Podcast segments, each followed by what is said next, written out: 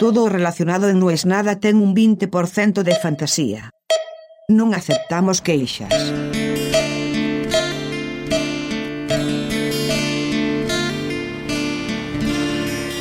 Los auriculares son el sex toy de los nerds. Nunca tenés suficientes, siempre hay uno que quisieras tener para cuando se pueda. Siempre hay uno que tendrías que tirar y no lo tirás.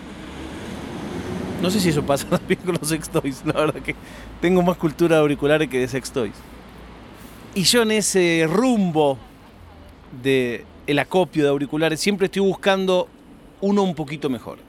Pero claro, la limitación viene por varios factores. Por un lado es, por supuesto, la guita. ¿Cuánta guita vas a gastar en un auricular? La segunda es, ese auricular a dónde lo vas a conectar. Porque vos podés tener el mejor auricular del mundo, pero si lo conectás a un Walkman y se va a escuchar tan bien como se escucha ese Walkman, pero no vas a hacer milagros. Lo tercero es el medio en que está esa música que vas a escuchar, qué tanta calidad tiene y hasta qué tanta calidad puede llegar. Si yo quiero escuchar algo que solo está editado en una grabación pedorra, y bueno, se va a escuchar pedorro, por mejor auricular que yo tenga, por mejor reproductor de hardware que yo tenga. Si es un CD, se va a escuchar tan bien como se escucha un CD. Si es un vinilo, dirán quienes escuchan vinilos, que al no estar comprimido, al ser analógico, tiene el ancho de banda más largo y más grande de lo que podemos conseguir, y el límite es casi infinito. Bueno, el sonido de FLAC podemos decir que es sin pérdida, pero sin pérdida desde qué fuente. Es un FLAC que se hizo desde un CD, bueno, va a ser tan bueno como el CD. Es un FLAC que se hizo desde unas cintas maestras. ¿Quién tiene esas cintas maestras? Bueno, hay por ahí dando vuelta. Es un FLAC que se hizo desde un vinilo. Bueno, eso es algo muy bueno en digital que podemos acceder siempre y cuando quien lo haya ripeado, esto es pasado de analógico a digital, lo haya hecho bien. Y ahí otra vez empieza toda la cadena de con qué hardware lo hizo, con qué software lo hizo, con qué pericia lo hizo. Bueno, un día yo caí a un blog que lo perdí, para que me entiendan, esto para mí es tristísimo, que me pasó una persona que yo conocía de internet, no conozco personalmente, y tampoco es con alguien que me escriba toda la semana, por lo tanto ese mensaje también se perdió. Y me pasó un foro yo creo que era un foro, ahora dudo si era un foro o un blog. No, era un blog, no era un foro, era un blog. Pasa que los comentarios eran nutridos, pero un blog.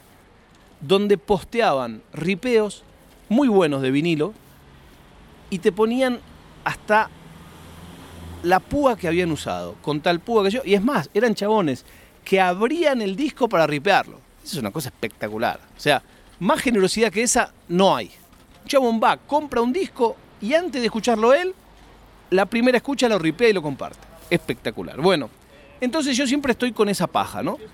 ¿Cuál es el límite en mi caso? Bueno, el límite en mi caso es que el tipo de música que escucho yo o que prefiero yo, que es música en castellano, grabada mayoritariamente en Río de la Plata, se escucha tan bien como se graba bien ese tipo de música del Río de la Plata. No son discos que vendan millones, por lo tanto no son discos que tengan presupuesto infinito, más vale todo lo contrario la gran mayoría de los nuevos están editados y grabados en digital, entonces llegan hasta donde llegan.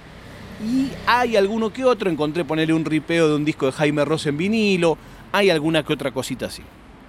Pero bueno, más allá de eso, yo siempre quiero que se escuche un poquito mejor. La excusa que tengo también es que yo grabo sonido, entonces necesito tener buen audio. Una excusa que no se la tengo que dar a nadie, porque nadie me anda controlando, pero me la doy a mí mismo.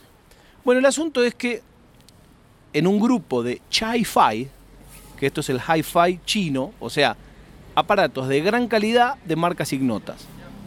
Alguien habla de el santo grial de los auriculares, eso todo el tiempo se está buscando, el mejor auricular del mundo, el mejor auricular del mundo, y un chabón dice, el mejor auricular del mundo cuesta 55 dólares. Yo digo, están en pedo. Están en pedo, tengamos en cuenta que auriculares hay de hasta mil, incluso más, pero ponele, sí hay auriculares, hay mucha gente de ese submundo que tiene auriculares de 200, 300, 400, 500. Yo por supuesto no. Yo creo que lo máximo que había gastado hasta ese entonces por auriculares había sido 60, 70. Bueno, la cuestión es que empiezo a investigar por qué decían eso. Una marca que yo nunca había oído nombrar en mi vida. Y ahí viene la parte más interesante de todas, por lo menos para mí, de esta historia. Por supuesto, los componentes de hardware eran buenos, pero aquello que lo convertía en el mejor auricular del mundo, o por lo menos decían, está al nivel de un auricular de 600 mangos. Vale 50, está al nivel de un auricular de 600. ¿Qué lo convertía en eso? Bueno, que había un tipo que pertenecía a, esa, a ese grupo de gente, que pertenece a ese grupo de gente, que había encontrado la manera de afinarlo de modo tal de sacarle el jugo mucho más que como se lo sacaba el fabricante. Entonces ahí me interesó. Me pongo a estudiar y este tipo encuentra un software que se mete en el firmware de los auriculares. El firmware vendría a ser algo así como si fuera la Constitución Nacional. O sea, es aquella parte de software que rige cómo funciona cierto dispositivo. Entonces, que dice que cuando vos tocas volumen más, dispara tal cosa. Bueno, es así, ¿no? La serie es, es un software que está cargado dentro de cada dispositivo. Tu teléfono, cuando vos actualizás la versión, estás actualizando el firmware y así, etcétera, etcétera. Bueno, la cuestión es que digo, ¿cómo alguien se mete a modificar el firmware de un auricular ignoto? Ya ahí me volvía loco. Pero no solo eso, sino, bueno, está bien, qué sé yo. Yo usé, en una época usaba un DVD, estoy hablando en la época en que la gente tenía reproductor de DVD en su casa, al que unos brasileños le habían hecho un firmware customizado y ese DVD reproducía DivX, magia pura. Magia pura. O sea, el DVD de fábrica venía para DVD, nada más. Esto flaco, vos le cargabas un firmware que se lo ponías en un CD grabado, cosa hermosa, y después de eso reproducía DivX con subtítulo, magia pura. Bueno, entonces empiezo a averiguar y es, mira lo que hace el tipo porque es brillante. Vos te metés con los auriculares ya conectados a tu teléfono en un sitio que es un generador de tonos. Ese sitio emite un tono en cierta frecuencia. Siempre cuando hablamos de sonido hablamos de frecuencias. El modo, mi voz tiene una frecuencia, si yo hablo así, tengo otra.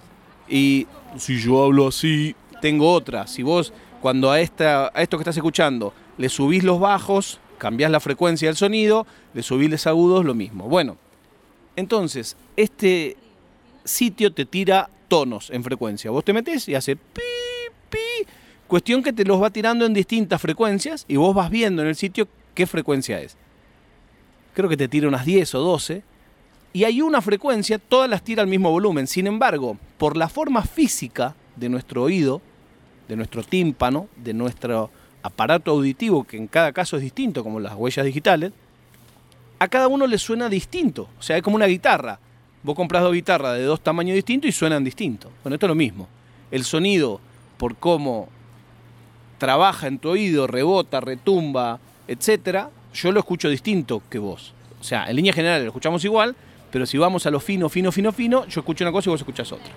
Entonces, mediante este generador de tonos, vos lo que haces es anotar qué tono es el que vos escuchás más fuerte. Eso indica la, entre comillas, afinación de tu oído.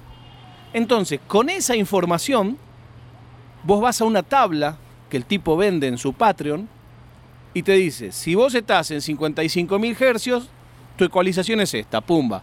Y te da un seteo de 10 puntos entre, originalmente eso se puede cambiar entre eh, menos 10 y más 10, y este encontró una manera de llevarlo a menos 20 y más 20.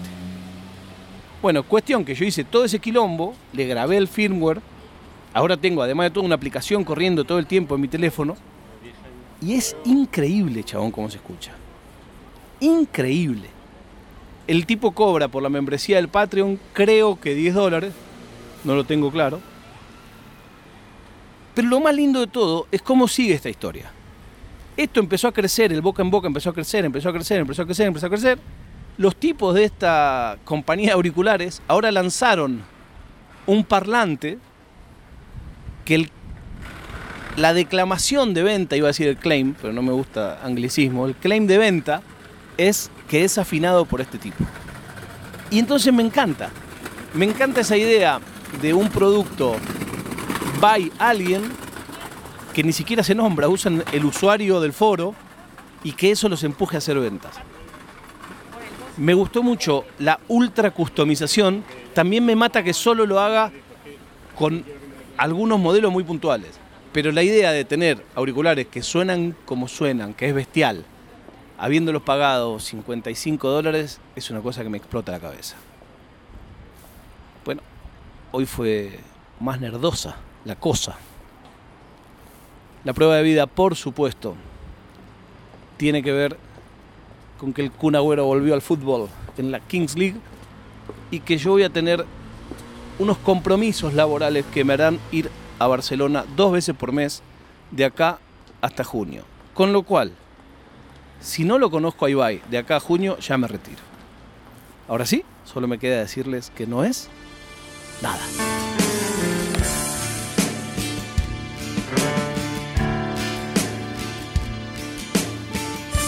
È una produzione di OfficinaNerd.com.